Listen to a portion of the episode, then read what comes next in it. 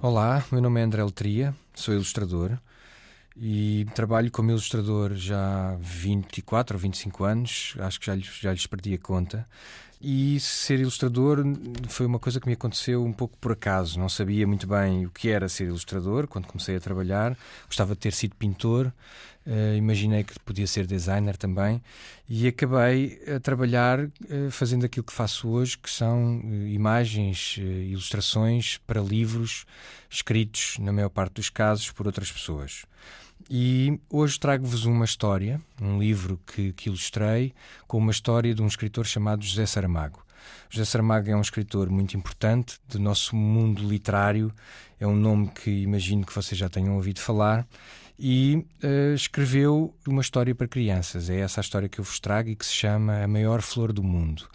E é uma história que fala muito sobre ele, sobre o José Saramago. É uma história que conta a vida de um rapaz, um momento da vida de um menino, que nós conseguimos imaginar que poderia perfeitamente ser José Saramago. É um menino que vivia numa aldeia muito pobre, como o José Saramago também, e que tinha muita curiosidade e a certa altura decidiu sair dessa aldeia, fugir dessa aldeia para conhecer o mundo.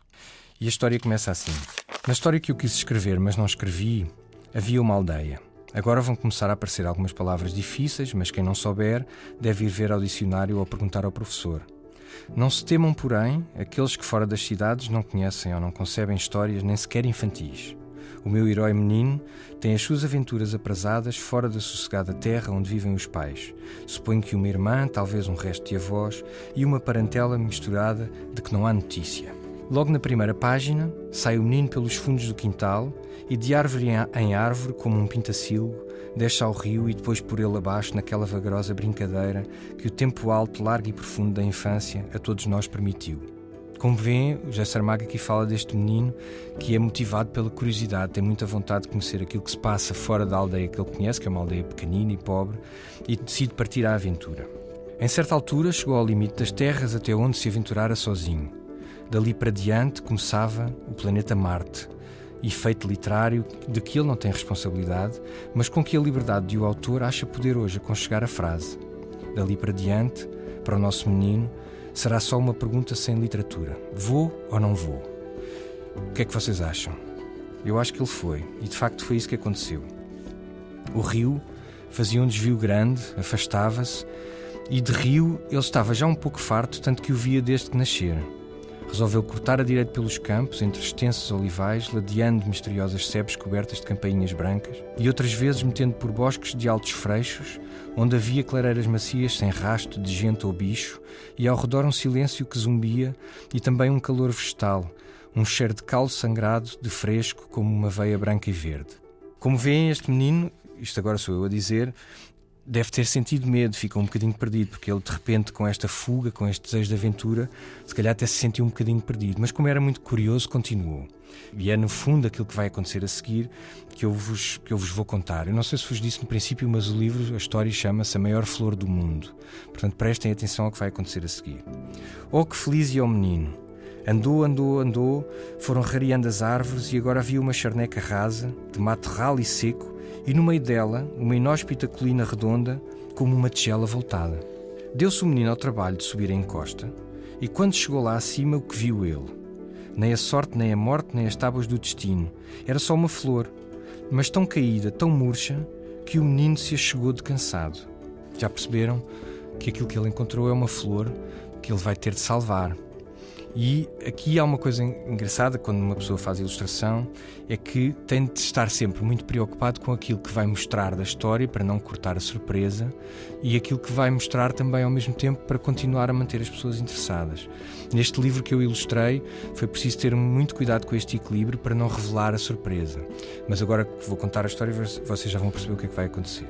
Como este menino era especial de história, achou que tinha de salvar a flor, mas que é da água Ali no alto nem pinga, cá por baixo só no rio e esse que longe estava. Não importa, disse o menino.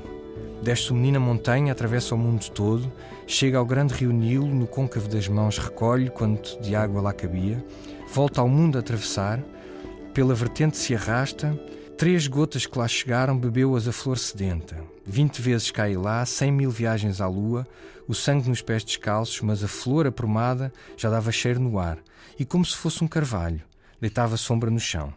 O menino adormeceu debaixo da flor. Passaram as horas e os pais, como é costume nestes casos, começaram a afligir-se muito. Vocês imaginem, agora faço aqui outra pausa para vos perguntar: já viram que esta coisa de ser muito corajoso e aventureiro depois é uma chatice para os pais que ficam preocupados. Portanto, se alguma vez decidirem fugir da vossa aldeia ou da vossa casa, convém que avisem primeiro onde é que vão. Mas felizmente não é aquilo que se passa aqui na história para nós aumentarmos esta expectativa e, e ficarmos com vontade de perceber o que é que vai acontecer a seguir. Voltando à história, diz assim: Saiu toda a família e mais vizinhos à busca do menino perdido e não o acharam. Correram tudo já em lágrimas tantas e era quase pôr do sol quando levantaram os olhos e viram ao longe uma flor enorme que ninguém se lembrava que estivesse ali. Portanto, já perceberam o que é que vai acontecer, não é? Este esforço todo que o menino teve acabou por valer a pena. Voltando à história, foram todos de carreira, subiram a colina e deram com o menino adormecido sobre ele. Resguardando-o do fresco da tarde estava uma grande pétala perfumada com todas as cores do arco-íris. Este menino foi levado para casa, rodeado de todo o respeito como obra de milagre. Quando depois passeava pelas ruas, as pessoas diziam que ele saíra da aldeia para ir fazer uma coisa que era muito maior do que o seu tamanho e do que todos os tamanhos. E essa é a moral da história. E o que fica para vos dizer no final, porque José Saramago, que como eu vos disse era um escritor eh, que escreveu muita coisa, mas muito pouco para crianças, diz assim para acabar. Este era o conto que eu queria contar. Tenho muita pena de não saber escrever histórias para crianças, diz ele. Isto é um comentário que eu faço à parte. Mas ao menos ficaram sabendo como a história seria e poderão contá-la de outra maneira, com palavras mais simples do que as minhas, e talvez mais tarde venham a saber escrever histórias para crianças. Portanto, vocês veem que este livro, para além de contar uma história que nós achamos até que pode ser a história dele quando era pequenino, José Saramago também faz um apelo a que todos os meninos, todos vocês que estão aí desse lado, meninos e meninas, queiram escrever, ou tentem escrever pelo menos alguma coisa para, quem sabe, perceberem se gostam e se possam tornar escritores algum dia.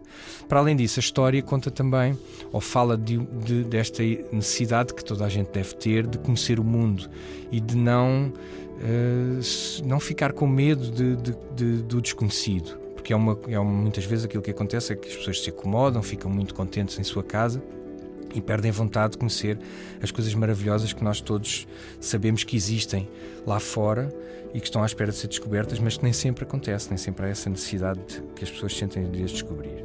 Portanto, o livro que eu ilustrei e que José Saramago escreveu serve também como esse apelo para que nós todos queiramos conhecer aquilo que está à nossa volta. E no final, este é um livro que, que é editado pela um, Porto Editora, mas que chegou até mim com um convite feito pela Fundação Saramago, que tem também um papel muito importante para divulgar o trabalho do José Saramago enquanto escritor.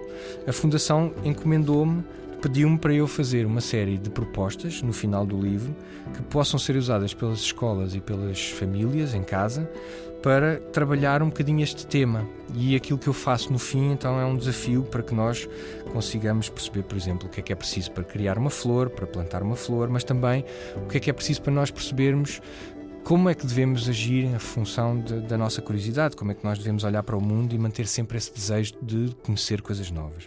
Portanto, o livro fica aqui como um apelo a todos, para já para que leiam, que é sempre uma coisa importante, para que leiam a história escrita e as imagens também, e para que queiram sempre manter esse desejo de curiosidade para sempre. Muito obrigado a todos. Beijinhos.